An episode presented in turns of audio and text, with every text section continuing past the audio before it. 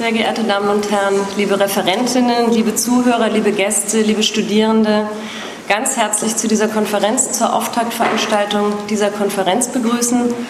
Ob der Umstand, dass Marx hier an dieser Universität, die damals noch Friedrich-Wilhelms-Universität hieß, auch schon die Bank gedrückt hat und studiert hat, eher widerwillig Jura studiert hat, auf Betreiben seines Vaters hin und wie die meisten von Ihnen ja wissen, dann immer wieder zur Philosophie hinüber äh, geguckt hat. Ob das unser Vorhaben im Rahmen der nächsten drei Tage, im Rahmen dieser Konferenz, das Marxische Werk neu zu bedenken, weiterzudenken, wieder zu bedenken, umzudenken, begünstigt oder nicht, das werden wir sehen. Auf jeden Fall möchte ich Sie alle, wie gesagt, ganz herzlich hier willkommen heißen.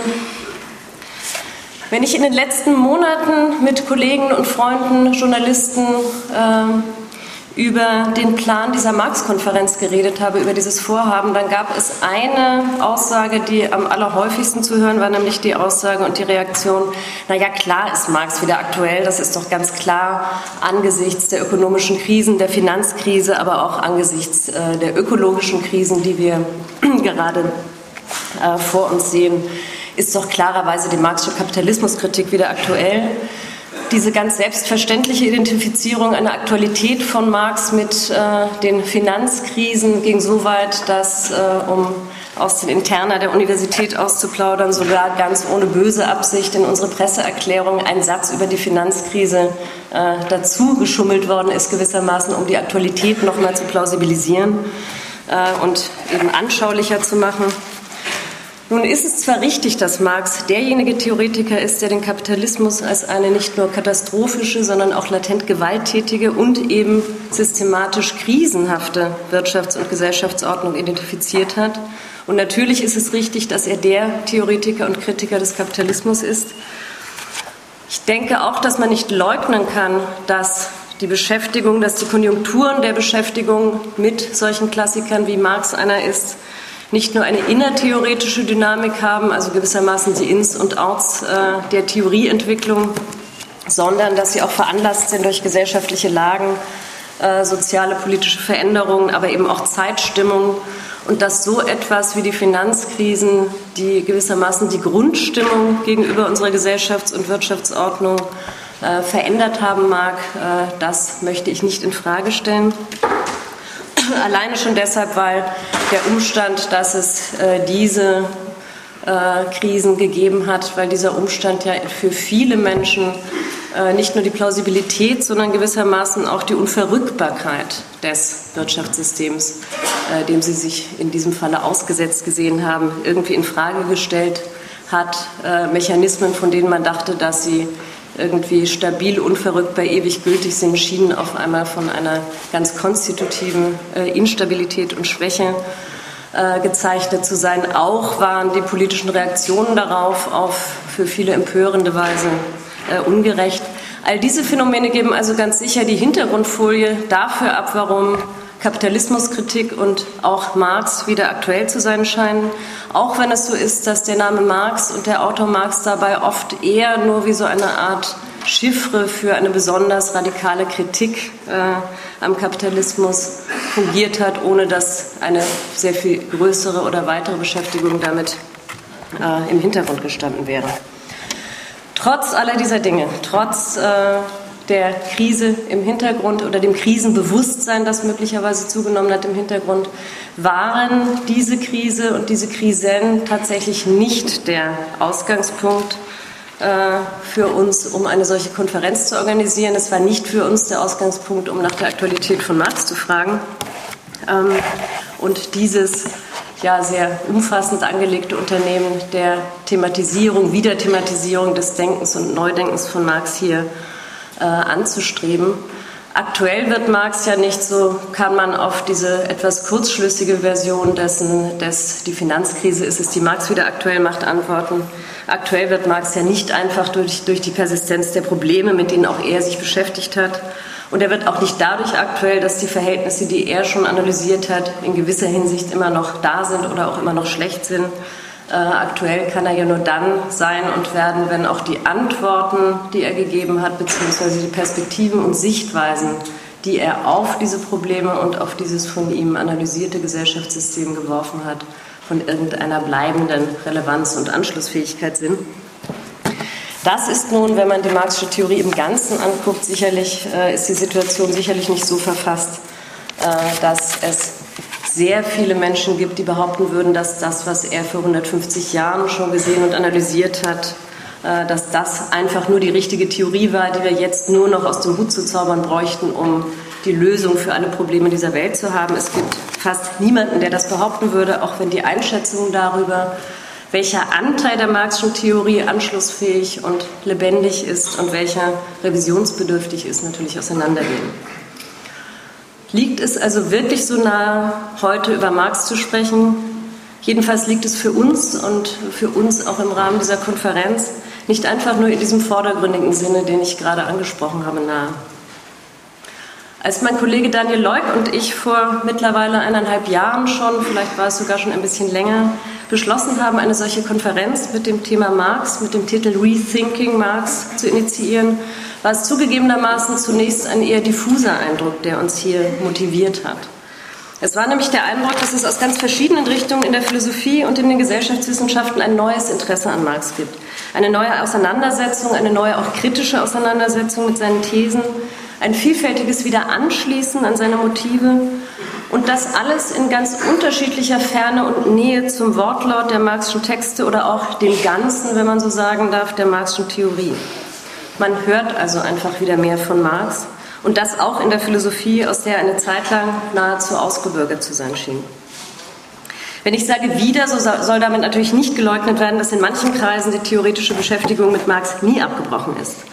Auch die jahrzehntelange währenden Bemühungen um eine historisch-kritische Gesamtausgabe, die MEGA, die hier an der Berlin-Brandenburgischen Akademie der Wissenschaften ja, wie Sie wissen, betrieben wird, zeugen davon, dass auch ganz jenseits aller Konjunkturen es Wissenschaftler gibt, die sich zum Beispiel in diesem Fall mit der Sicherung des Textbestandes befassen, mit der Erschließung und wissenschaftlichen Kommentierung der Texte, an die wir uns wenden, wenn wir Marx eben das, wenn wir eben das tun, nämlich Marx als Klassiker behandeln, an den wir in der einen oder anderen Weise wieder anschließen können. Aber auch viele, ganz viele andere verschiedene Richtungen, neomarxistische Richtungen, ganz unterschiedliche Couleur, sind ja auf die jetzt gerade äh, uns angedichtete Renaissance von Marx gar nicht angewiesen und haben auch jenseits dessen äh, einen Diskussionszusammenhang etabliert, äh, den ich damit nicht leugnen will.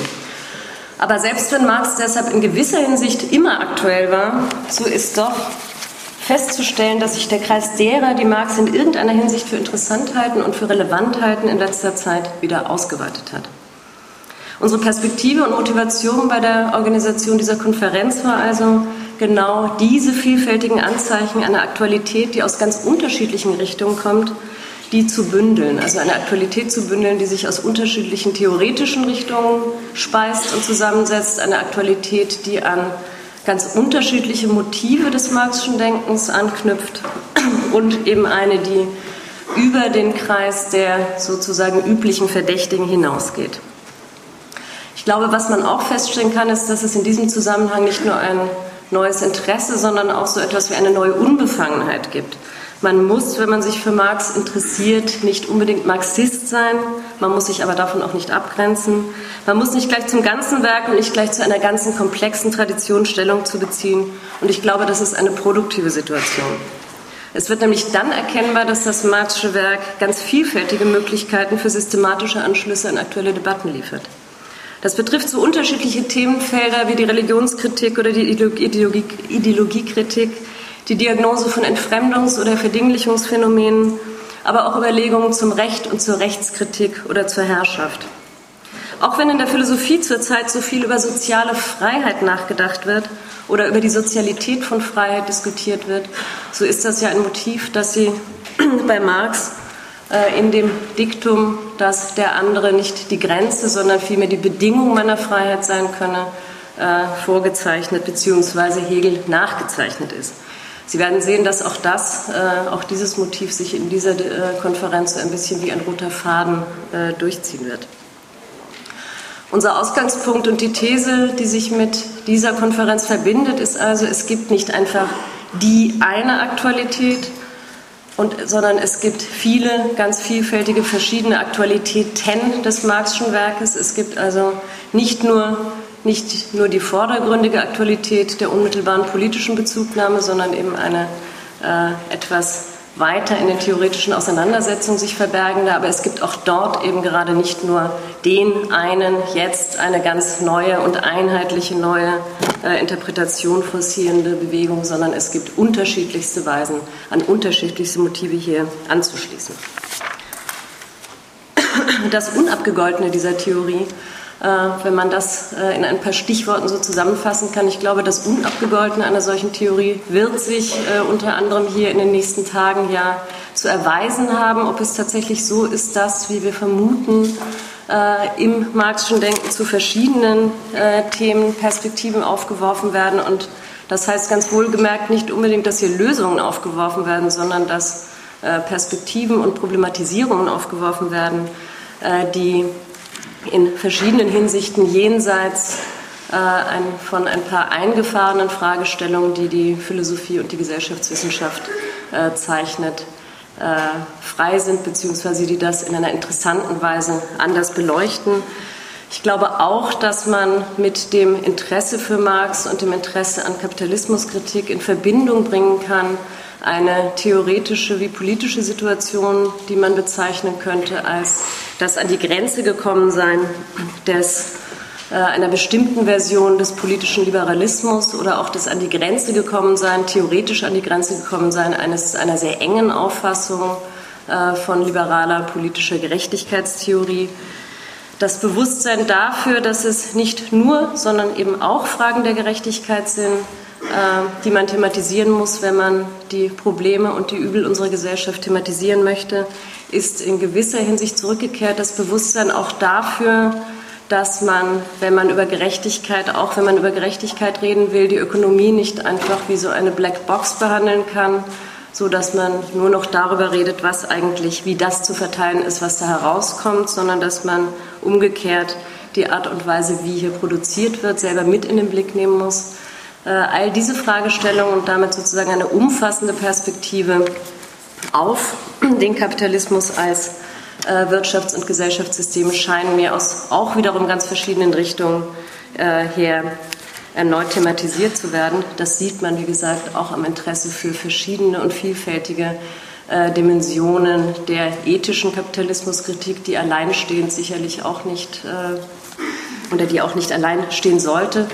Äh, man kann aber, glaube ich, behaupten, dass gerade das Marxische Werk dazu äh, in der Lage ist zu zeigen, wie diese verschiedenen Dimensionen, ich nenne nur die Stichworte Entfremdung und Ausbeutung, beides etwas, was sich mit diesem Werk thematisieren lässt, dass sie und wie sie zusammenhängen.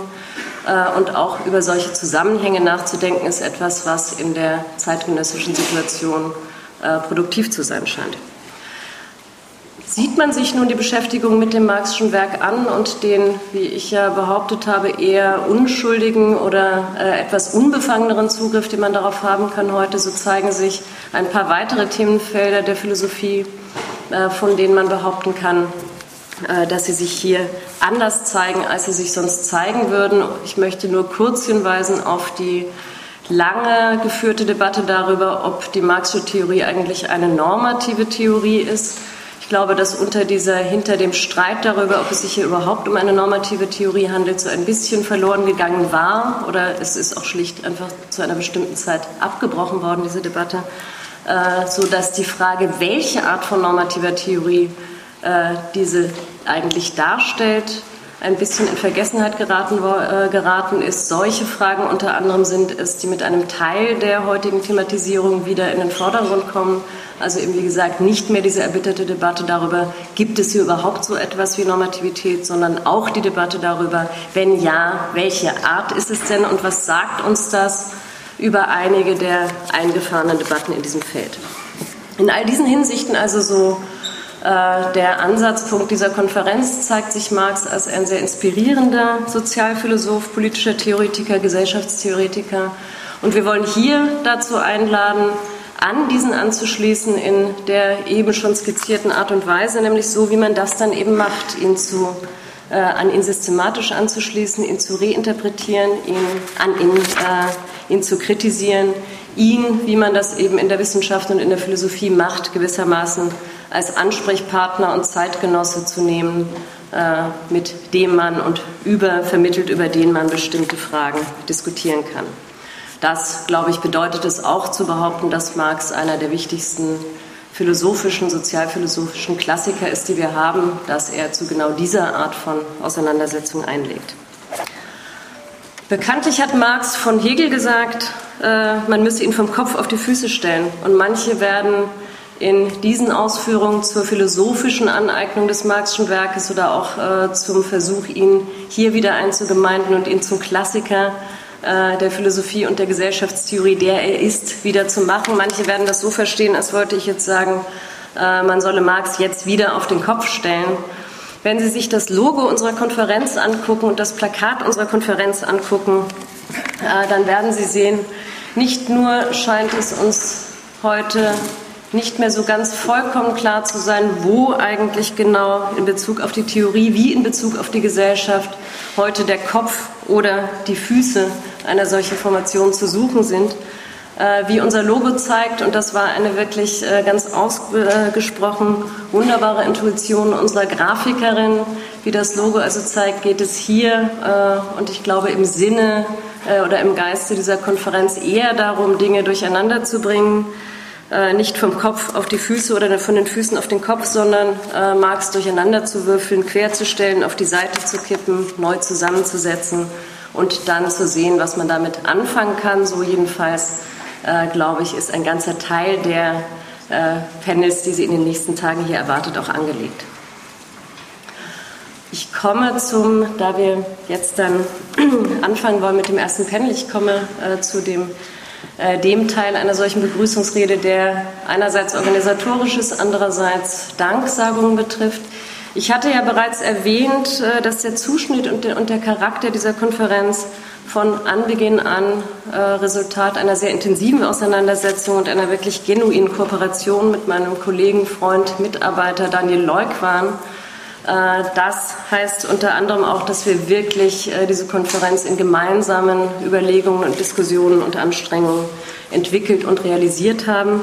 Insofern werde ich, wenn ich jetzt in das äh, Eröffnungsreden typische Genre der Danksagung äh, eintrete, nicht ihm als erstes danken, sondern mit ihm und gemeinsam mit ihm und für ihn all denjenigen danken, die mit ihrer wirklich großartigen Hilfe und Unterstützung das Zustandekommen dieser Konferenz äh, ermöglicht haben, das Zustandekommen und vor allem auch das weitere Funktionieren dieser Konferenz in den nächsten Tagen.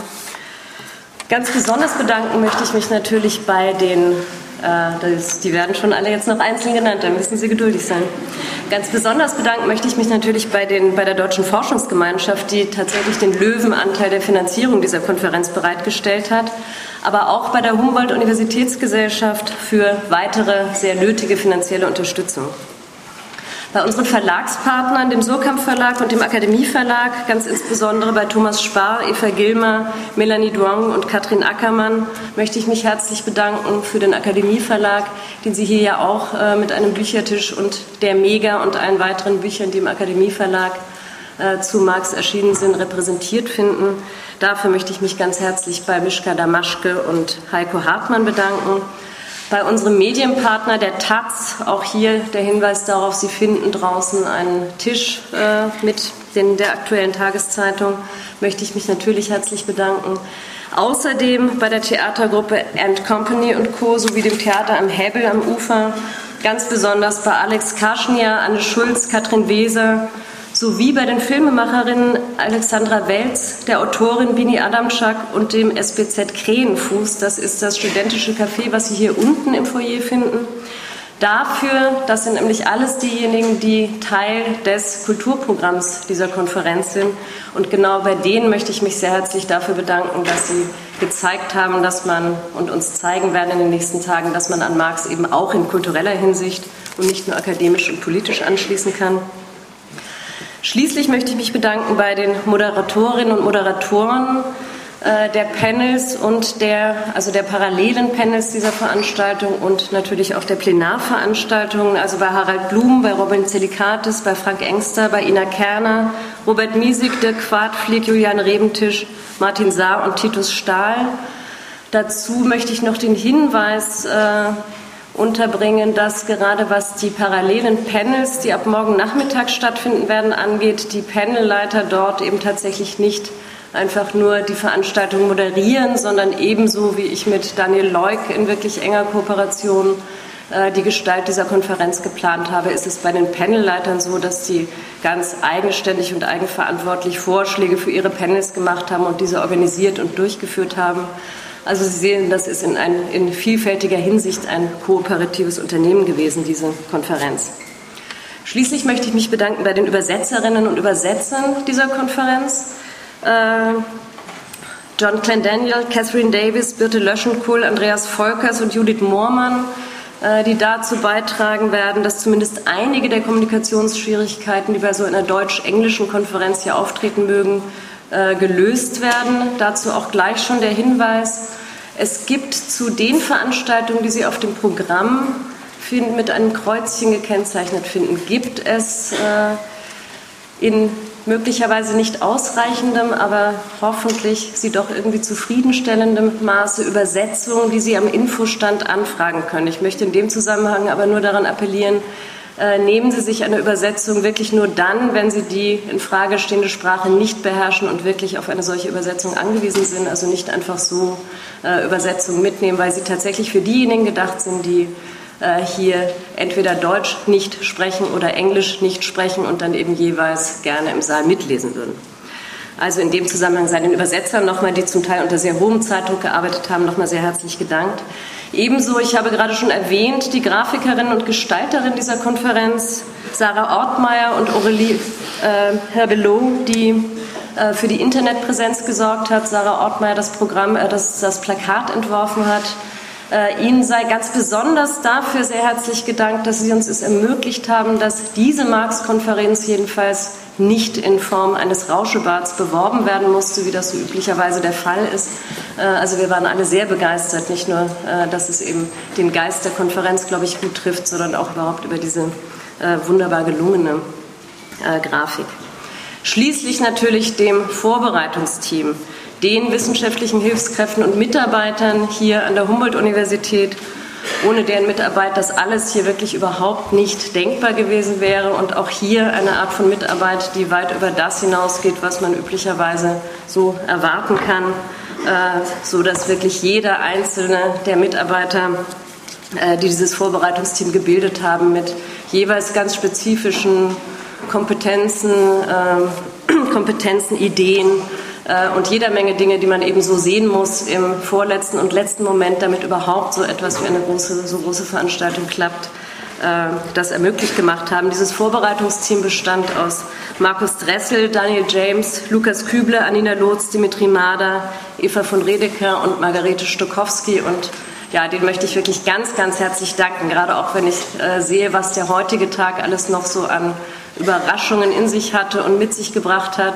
ist der Umstand, dass wir jetzt alle hier so sitzen und alle äh, durch diese Mikrofonanlage alles auch verstehen können, ist überhaupt nicht so selbstverständlich, wie Sie möglicherweise denken mögen. Also ganz, ganz herzlichen Dank wirklich an alle, die hier mitgearbeitet haben. Nicht äh, überhaupt nicht zuletzt, sondern wirklich als das organisatorische Rückgrat, ohne den äh, das alles nicht denkbar gewesen wäre und ich ganz sicherlich verloren gewesen wäre. Georg Brunner, äh, auch von der Humboldt-Universität, der sich in einem Maße diese Konferenz zu eigen gemacht hat und sozusagen seit Monaten äh, das stabile organisatorische Rückgrat hier war, in einem Maße, wie man es auch überhaupt nicht erwarten kann. Dem also auch nochmal ganz, noch ganz herzlich gedankt.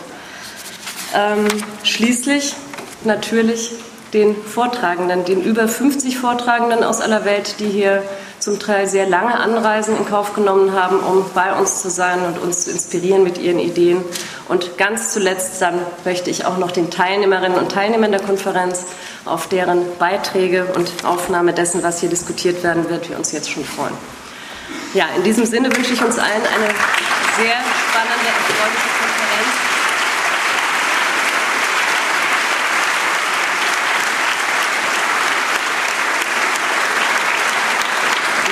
doch noch zwei kurze organisatorische Durchsagen zu machen, bevor ich auf das erste Panel äh, überleite. Äh, einerseits, Sie finden die aktuellen Programme, wie die meisten von Ihnen schon gesehen haben werden, am Infostand. Da sind gegenüber den äh, letzten Programmausdrucken noch Veränderungen dabei, die ich jetzt nicht im Einzelnen schildern werde. Die Panels und Orte finden Sie unter anderem, weil wir hier durchgängig, und das gilt auch für die Parallelpanels, morgen Wegbeschreibungen und äh, Wegweiser aufgestellt haben. Und schließlich eine ganz große Bitte. Die DFG äh, verlangt es, dass wir Teilnehmerlisten in so einer Konferenz durch die Reihen gehen lassen. Ich möchte Sie bitten, sich dadurch nicht, ich meine, die meisten von Ihnen haben vielleicht ohnehin ein Handy, das äh, es ohnehin jedem ermöglicht, zu lokalisieren, wo Sie sich gerade befinden und was Sie so unternommen haben. Insofern ist vielleicht die Privacy-Frage nicht mehr so drängend, aber äh, es gibt ja tatsächlich diejenigen, die so eine Teilnehmerliste als irgendeine Art von Kontrolle empfinden. Das ist überhaupt nicht so und nicht so gedacht.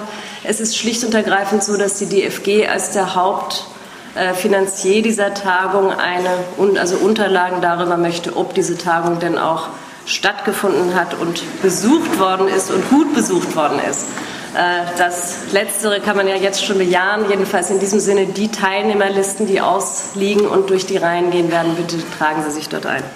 Ja, jetzt noch einmal. Ich wünsche uns allen eine schöne Konferenz und freue mich sehr auf das erste Panel.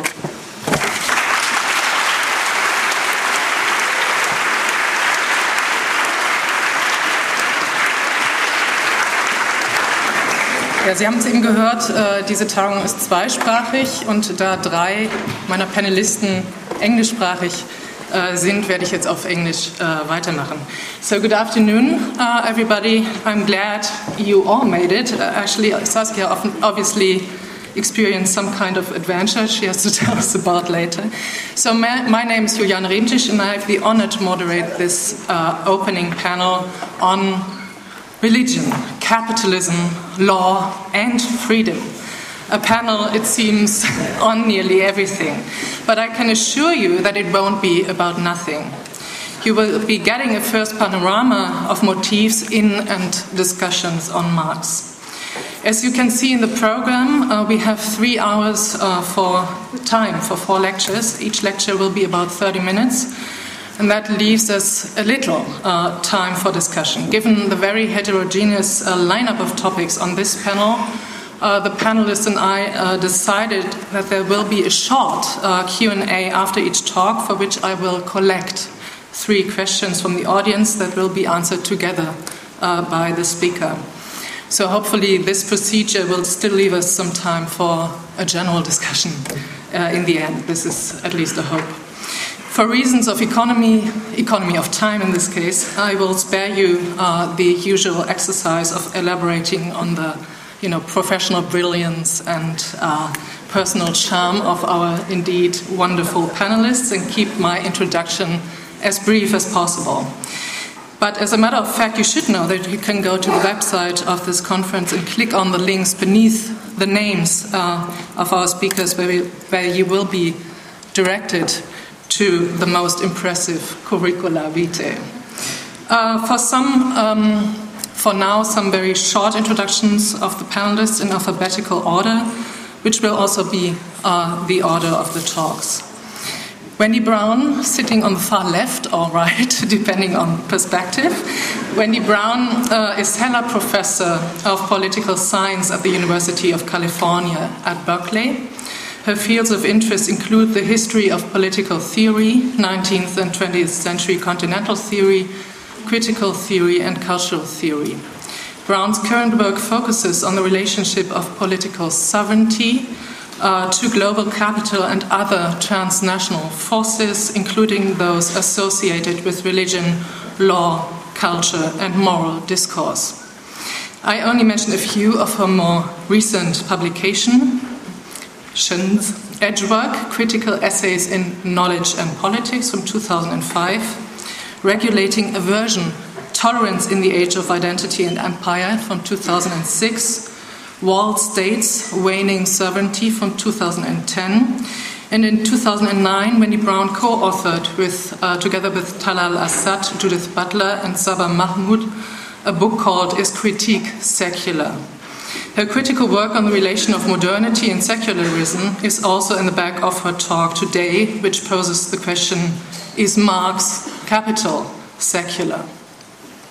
Andrew Chitty, next to Wendy Brown. Andrew Chitty is a lecturer in philosophy at the University of Sussex.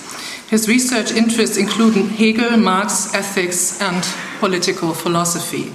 He has written numerous articles and books, including the editions Has History Ended? Fukuyama Marx Modernity from 1994, The Direction of Contemporary Capitalism, that was a special issue of the Review of International Political Economy from 1997, Karl Marx and Contemporary Philosophy, uh, together with Marty McIvor, 2009. His talk today will be a critically Hegelian approach to the question of freedom and community in Marx. Christoph Menke, sitting next to Andrew Chitty, Christoph Menke is professor of philosophy at the Goethe-Universität Frankfurt, as well as of uh, the Cluster of Excellence on the Formation of Normative Orders. He's on the ed- editorial boards of diverse journals, including Constellations and Revue d'Esthétique. Let me just mention some of his more recent publications. Philosophie der Menschenrechte zur Einführung, co-authored with Arnd Pollmann, 2007. He co-edited two volumes that came out this year, Kreation und Depression, Freiheit im gegenwärtigen Kapitalismus and Die Revolution der Menschenrechte, grundlegende Texte zu einem neuen Begriff des Politischen. Forthcoming is a book uh, called Recht und Gewalt. His talk will confront us with the critique of Marx's social critique of law, and he will give his talk in German. Um, the German title is Die andere Form der Herrschaft zur Kritik der sozialen Kritik des Rechts. Saskia Sassen, we are glad that you're here. Saskia Sassen is the Robert Lind Professor of Sociology and co chairs the Committee on Global Thought at Columbia University. Her recent books include Sociology of Globalization from 2007, Territory, Authority, Rights from Medieval to Global Assemblage, which also came out in German as Das Paradox des nationalen Territorium, Autorität und Recht im globalen Zeitalter 2008. Also, her famous Cities in a World Economy came out this year in a fully updated fourth edition. She recently edited a book on Deciphering the Global, Its Spaces, Scales, and Subjects, 2007. Currently, she's working on a book titled When Territory Exits Existing Frameworks. Her work on the relations between national territory and the dynamics associated with the notion of globalization are also at the back of what she's going to do today, namely, take us back to the Communist Manifesto under the title Marxism and Globalization Revisiting the Political in Marx. So, uh, this is what you're going to expect. And religion first, Wendy, um, is Marx capital secular?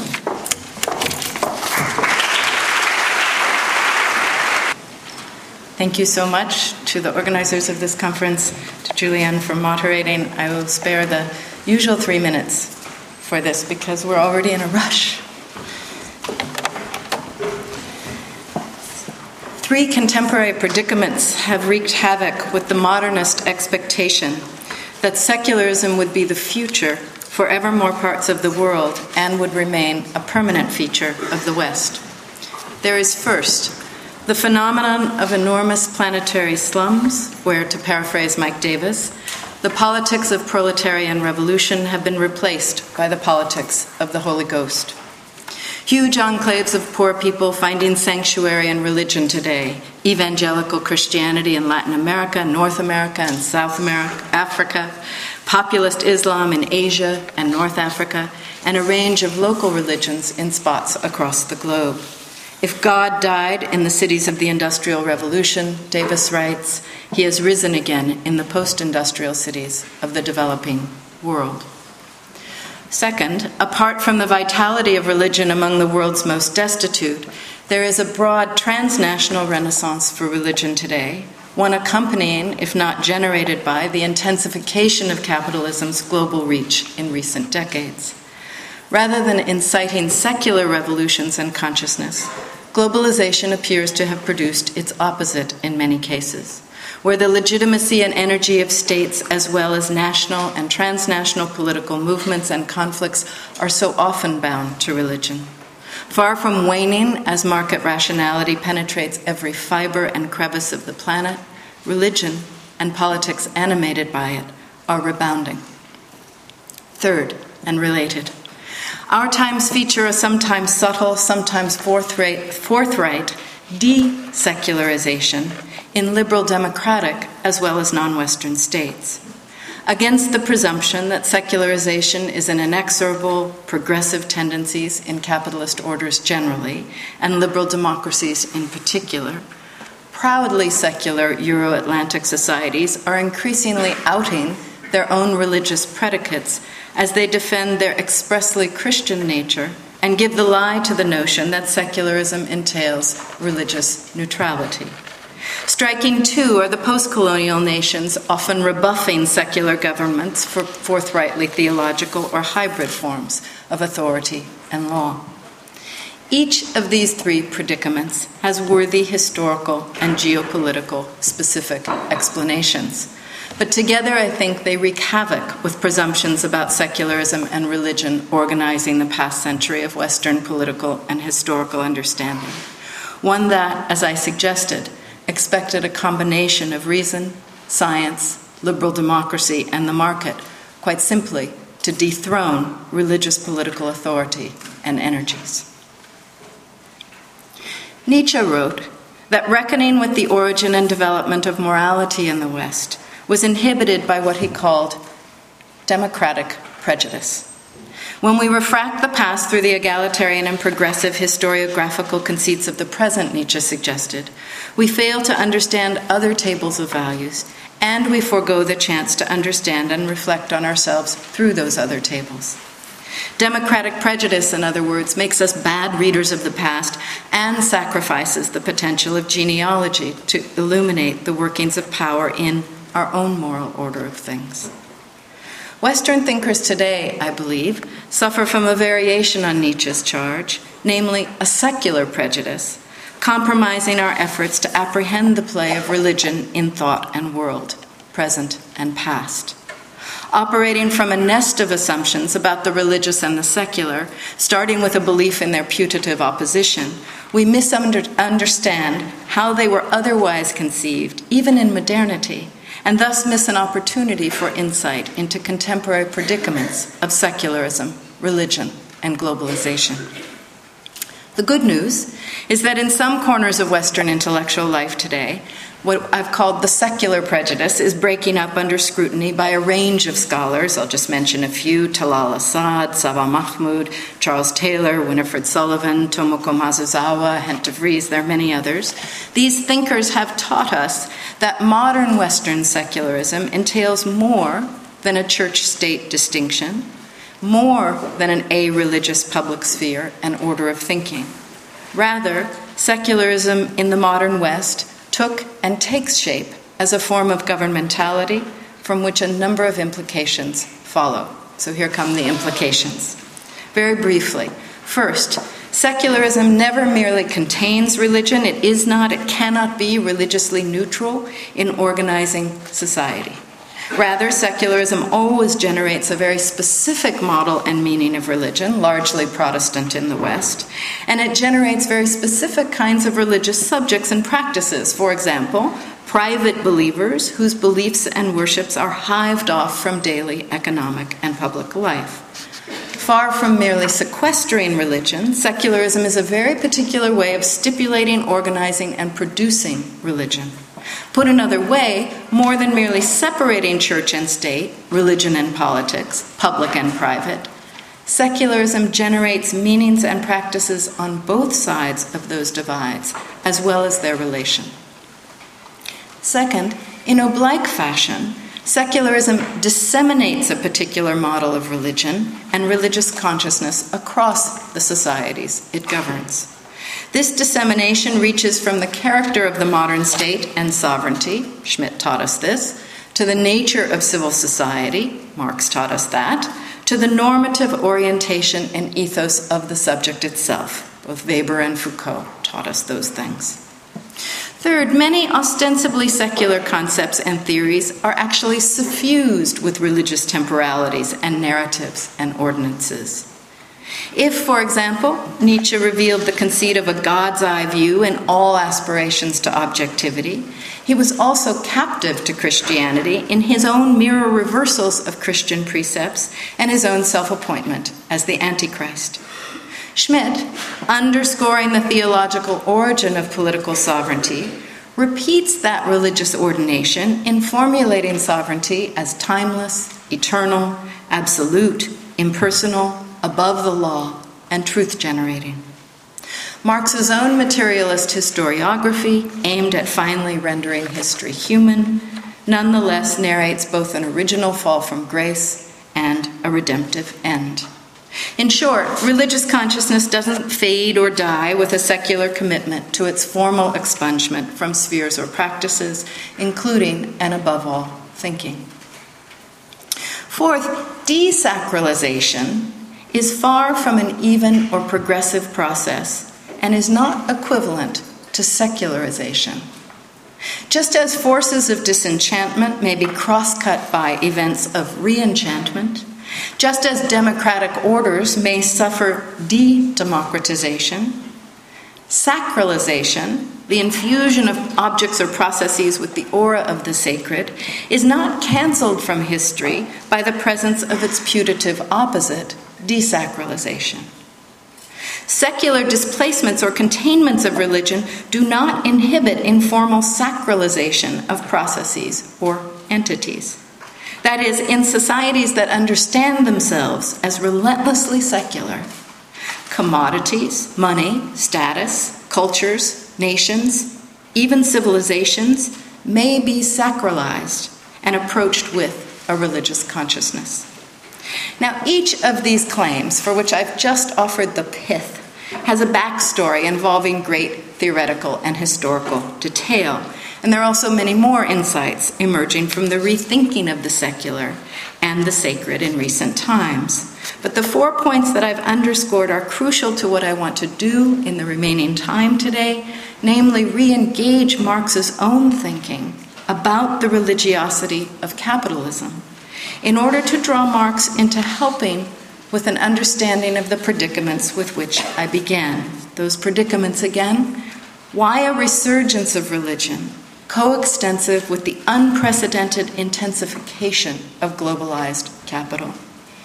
What is the religiosity inherent in capitalism itself, dimensions that Marx grasped as well as those that eluded him? And what sacralizations, not just desacralizations, does capitalism incite and perform? What religious impulses does it incite? To Marx.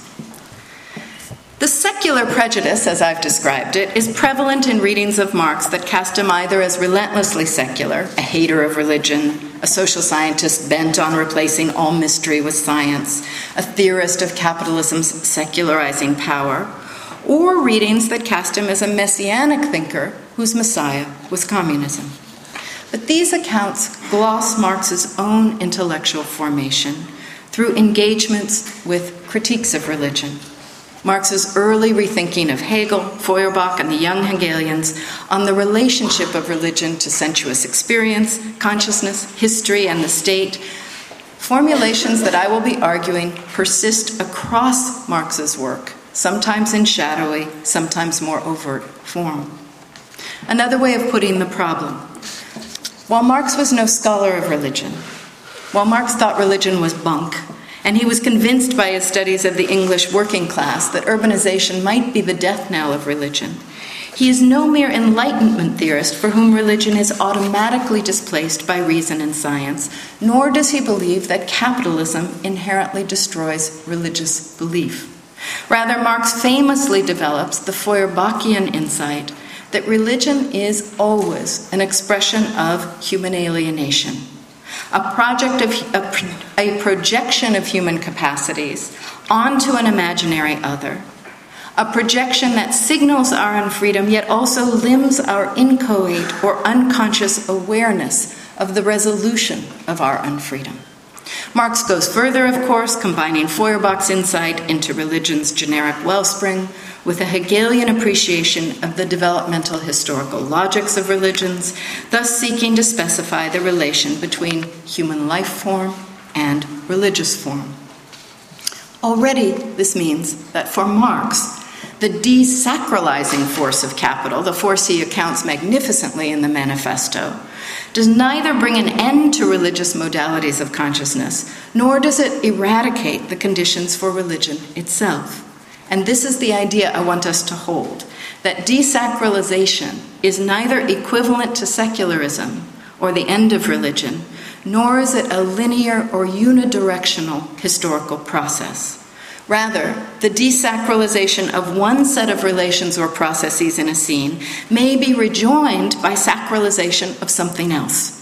Thus, does Marx, for example, speak of money as a visible divinity. A sacralization Jesus also worried about when, in Matthew, he personified money as mammon and set it up as a rival worship object to God.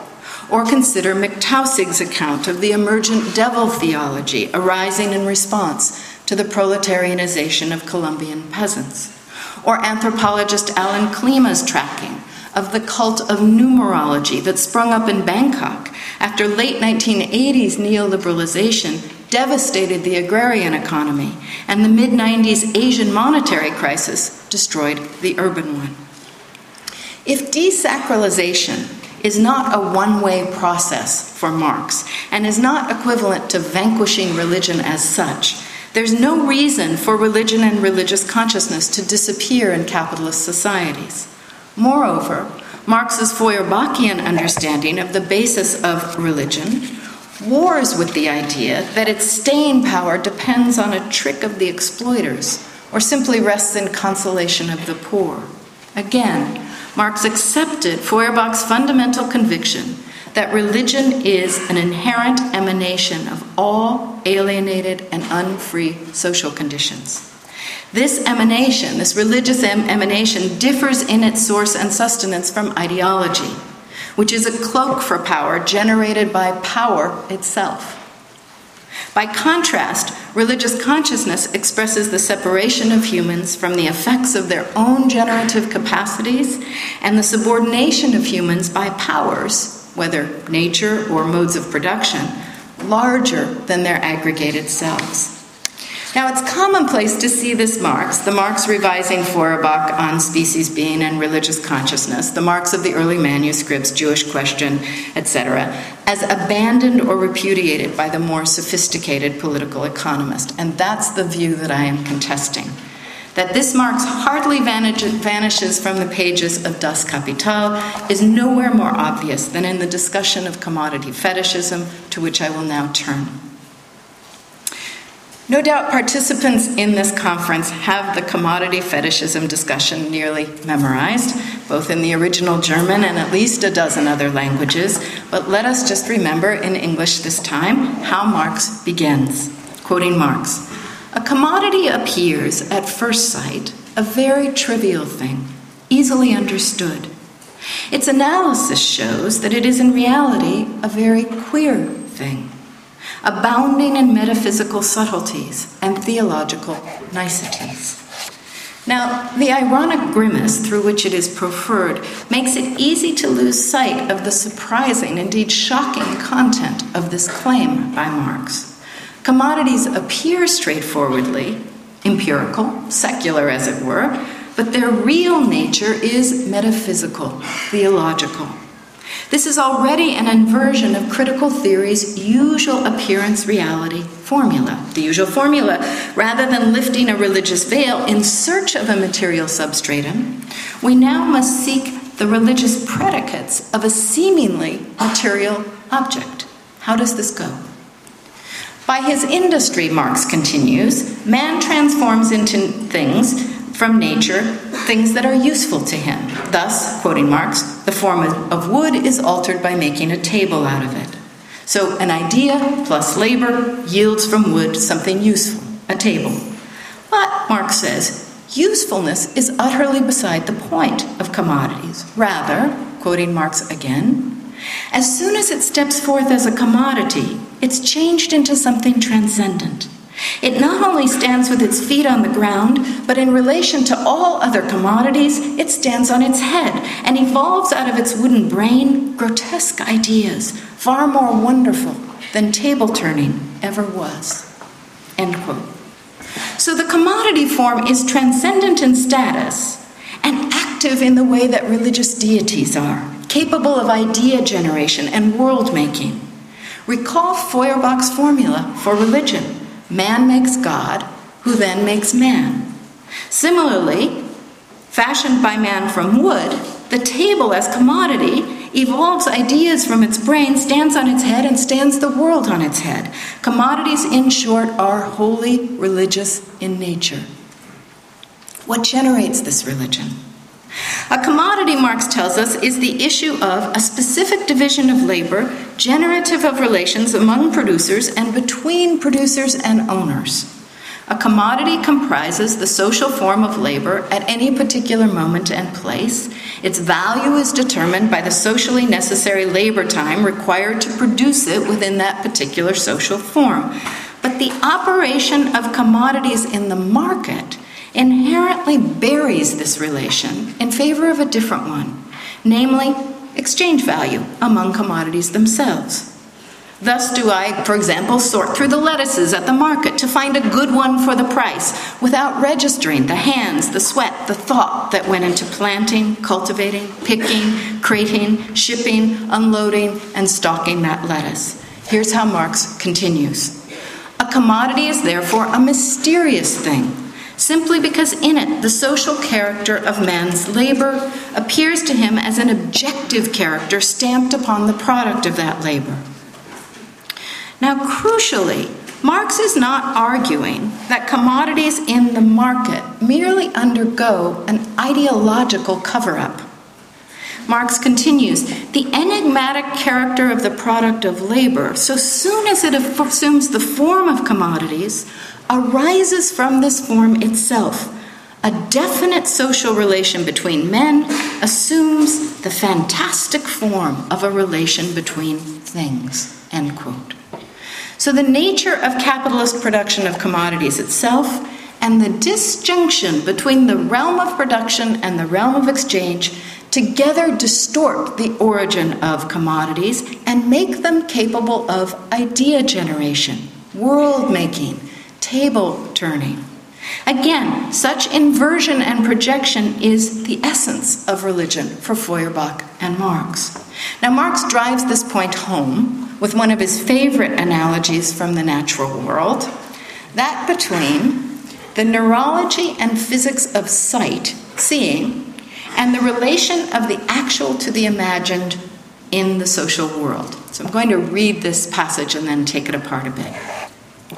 The products of labor become commodities, social things whose qualities are at the same time perceptible and imperceptible by the senses. In the same way, the light from an object is perceived by us not as the subjective excitation of our optic nerve, but as the objective form of something outside the eye itself.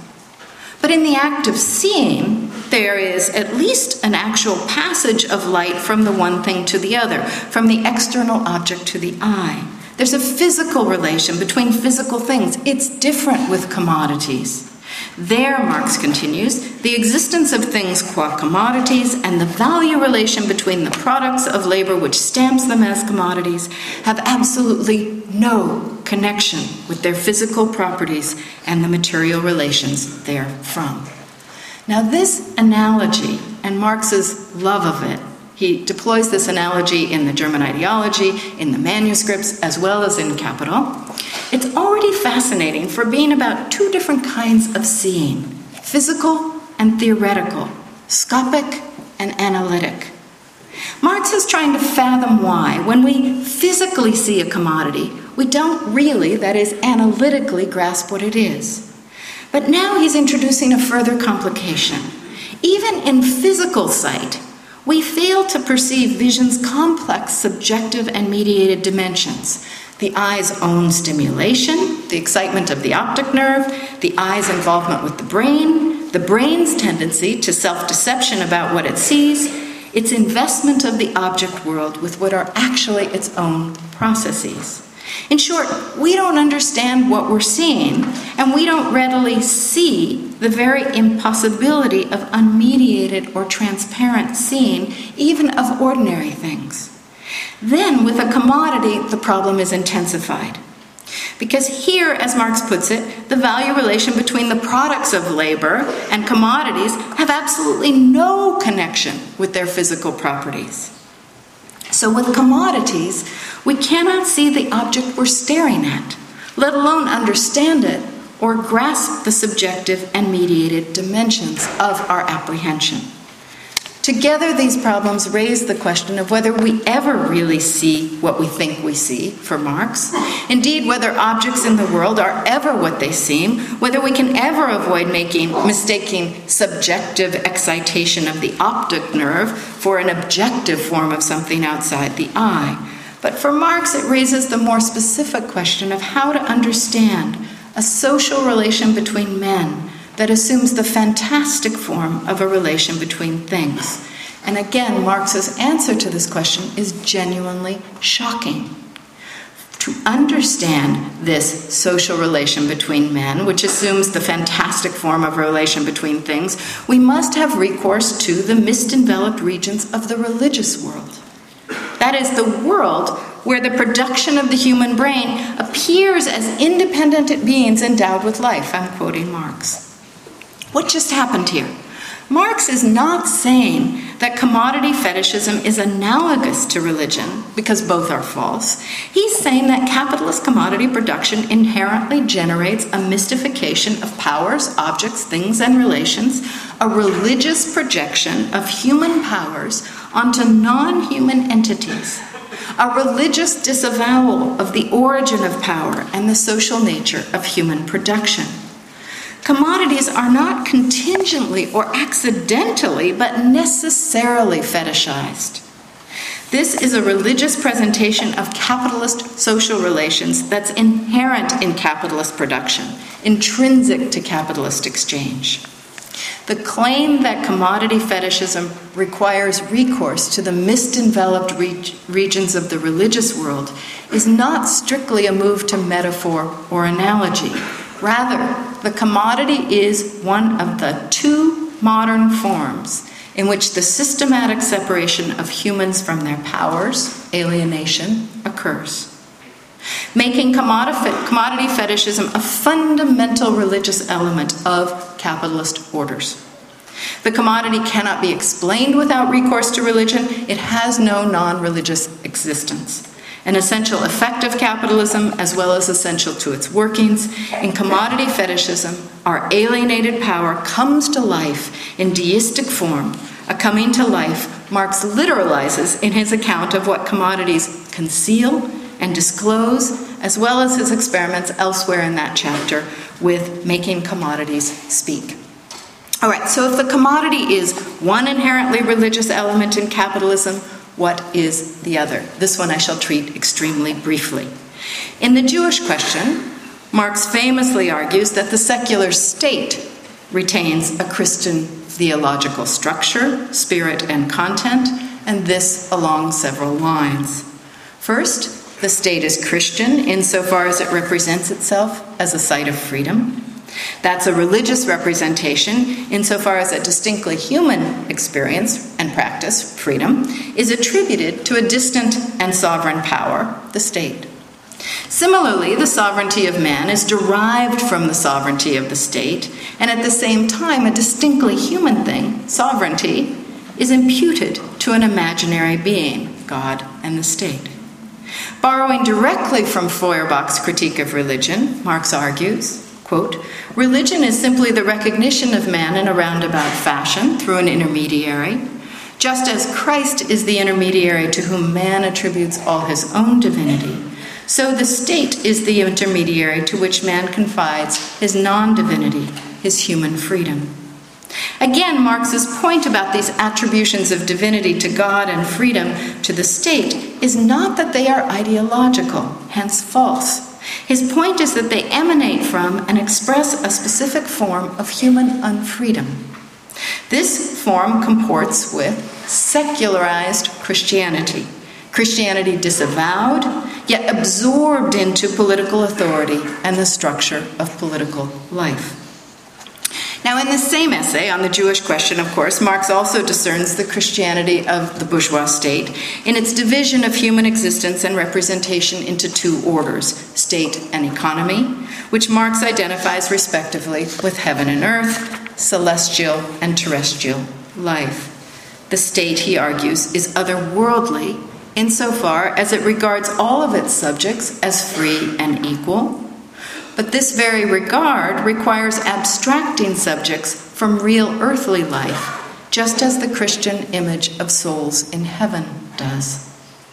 The political state, Marx argues, and I'm quoting him, in relation to civil society is just as spiritual as is heaven in relation to earth. Here, in the political state, in, in the image of man in the political state, man is the imaginary member of an imaginary sovereignty divested of his real individual life, infused with an unreal universality. For Marx, these points taken together reveal the political state as Christian, they reveal political consciousness as religious, even when both are thoroughly secularized. The state is comprised of man's alienated powers. It figures a Christian political imaginary that abstracts from everyday life. The political, or as he calls it, constitutional or bourgeois state, iterates a Christian theology of consciousness and it legitimates itself through a belief structure that depends upon constituting itself as the source of sovereignty. Thus, does Marx identify both state and individual sovereignty as resting on a religious emanation and distortion. Political democracy, according to Marx, is founded in a Christian theological stance in which freedom and sovereignty are posited in an ideal way against their material negation. Let me conclude. As with commodity fetishism, Marx scholars have often confounded this state theology that I've just sketched briefly with ideology. So, again, I want to underscore the difference between ideology and religion in Marx's early thought, as well as his work in Capital. This is a difference between, on the one hand, reflection of the world from the perspective, of the ruling class, where subordination and stratification are naturalized or erased, that's ideology, and on the other, alienation and unfreedom across the board, where man's alienated powers are projected and attributed to sovereign others. If Marx elaborated, elaborated and calibrated the relation between religion and ideology less than we might wish, the distinction itself is indispensable for understanding his work but I think it also may be useful for understanding the relation of religion and capital today. Marx never surrenders the Feuerbachian notion that religion issues from and expresses our alienation, that it's a lived form of this alienation in unfree societies. Marx takes this Feuerbachian insight everywhere. He makes it do work that Feuerbach never dreamed of. This is in part because Marx more deeply appreciated the secular social and political forms that religion can take. Whether by disseminating its structure and spirit across state and civil society, making and representing the bourgeois subject, providing the hinge between capitalist production and capitalist exchange in the fetishism of commodities, or sacralizing money, which Marx identifies as the alienated ability of mankind. We've also seen that Marx differentiates between forces of desacralization and the actual vanquishing of religion and religiosity. Capitalism does the former, it desacralizes, but it does not do the latter. It does not rid the world of religion. Again, it's a crucial intellectual political task today to fathom how desacralization and religion can coexist Indeed, how religion thrives amidst capitalism, and how religion may even be a response to the desacralizing and deracinating force of capitalism. But this leads us to ask do the state and commodity remain the primary locations of attributed or projected divinity in the 21st century? Clearly, the answer to this varies across global positions and culture. Certainly, neither state nor commodity has vanished. Anxiety about the waning sovereignty of the state amidst forces of globalization appears in a range of theological political formations today. And the magic of the commodity can hardly be said to be diminishing in the era of the i everything iPhone, iPad, iPod, iPid, iPad. Even as finance capital has also clearly spun its own spectacular religious order, multiplying hidden hands and other invisible deities as derivatives. Moreover, neoliberal rationality deifies the market itself in unprecedented ways and for unprecedented domains of human existence. That said, clearly there are other ways today in which religion responds to the supersaturation of the planet with capitalist social relations and values, providing both horizon and meaning in an ever more unhorizoned and meaning eviscerated human habitat. Thinkers across the political spectrum today promulgate religion's provision of depth, of purpose, and of moral compass in an increasingly soulless landscape. From the Freudians, we're also reminded that religion may offer a protective imaginary, whether in the form of absolute authority or apocalyptic end times. For Freud, remember, the persistence of religion amidst science and reason, he didn't talk about the desacralizing power of capital, but the persistence of religion amidst science and reason pertained to its roots in affect rather than belief. Figures of divine power, according to Freud, emerge from unconscious memory of infantile helplessness, absolute dependence on a parent experienced as at once protective and terrifyingly powerful. How we must crave such figures today when a range of earthly forces appear too big, too wild, too out of control for anyone or anything to capture them.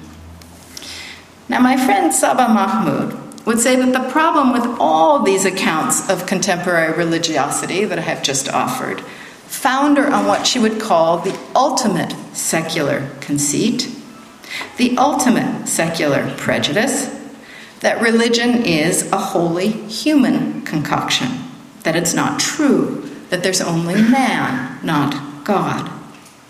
It's testimony to how ensnared in the, in the secular prejudice I remain that I part ways with her here.